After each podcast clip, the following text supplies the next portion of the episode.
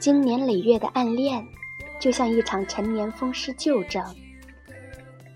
每当痛感袭来时，就有了不祥预感。然而，任你跟谁讲，都不过一笑置之。只有自己心里明白，大雨将至。一句话，谁疼谁知道。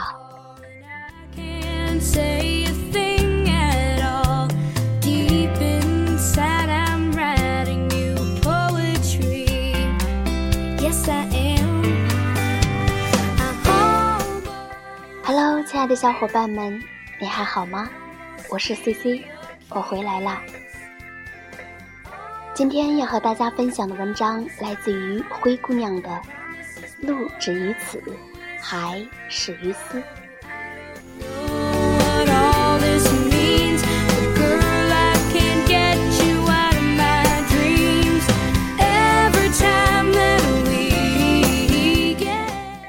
认识阿卡的时候，我只当她是一朵酒厂交际花。那一年，她大约二十七八岁。正是一个姑娘最好的年华，虽然容貌平平，但干干净净的小脸上半点细纹都没有。烫了一头大波浪的红色长发，倒是带出几分老气的妩媚来。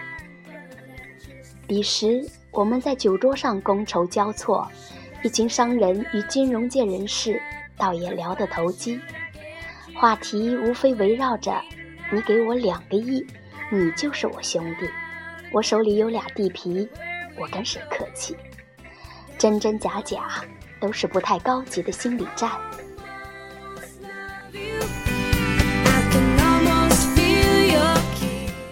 我是被朋友硬拉来要见识见识的，喝了两杯就停了，坐在一旁观察着芸芸众生相，倒也有趣。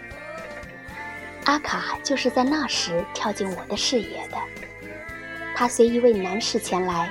显然是他的助理女伴，男士叫罗俊，外形硬朗，衣着有品。阿卡巧笑嫣然，像只蝴蝶一样周旋在各色人等中，句句应对都得体妥帖。公平地说，罗俊除了外貌出色，不算一个十分优秀的企业家。他谈吐乏味，少了几分从容果断，在酒局上自然吃亏。还好会扬长避短，露怯时便停了话头。阿卡恰到好处地接上来，加了许多分数。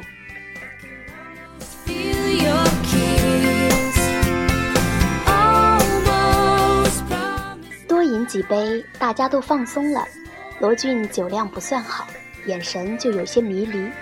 阿卡倒是一杯杯的陪着，皆是满饮，没有半分偷工减料。几位老板便不住口的赞他，自然也有色迷迷的男人，手不老实，趁着酒意，顺着他浅白色的职业套装就往下摸。他一把轻轻握住，眼看对方变了脸，也不急，微笑着向新进门的几个陪酒小姐瞥了个眼色，小声说了几个字。我离得不远，倒是听清楚了。我太贵。别浪费。那男人便悻悻地缩回了手，去招呼那几个穿着裸露的姑娘了。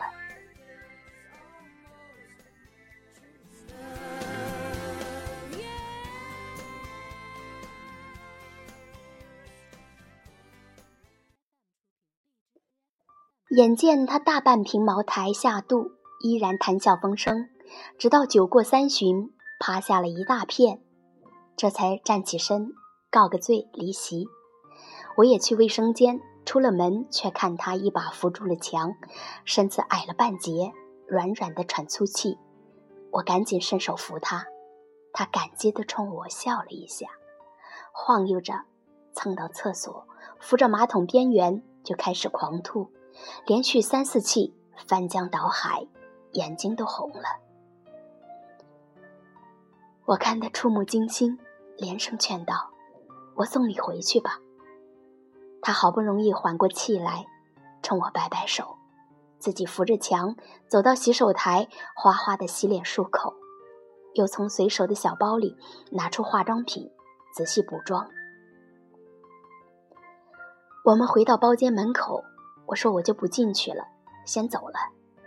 你真的不走吗？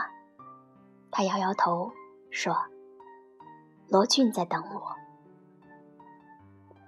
我眼看着刚刚那个卫生间里吐得一塌糊涂的狼狈女人消弭于无形，后背挺直，踩着八寸高的鞋子，面带笑容走进屋去，只是在关门前忽然冲我转过头：“今天谢谢了，改天我请你。”我点头，下意识的回了句：“那下次别喝酒了吧。”他愣愣的，笑了起来：“好。”不喝酒，喝水。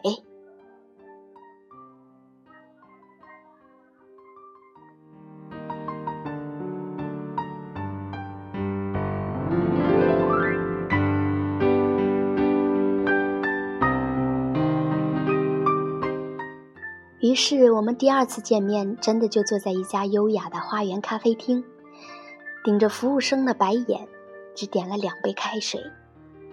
然后我顺便得知了上一次酒局，他最终替罗俊的企业拿下了一笔千万的订单。我由衷感叹：有你这样的骨干，一定蒸蒸日上。他笑而不语，点燃一支烟。我忍不住像所有俗人那样八卦：提成也不少吧？或者你有股份？不然怎么会那么拼？最后一句。还是咽下去没有说。他摇头，股份没有，其他的收入还不错。哦，原来呕心沥血也只是罗俊的打工仔，这倒是老板不会做人了，不免略替他有些遗憾。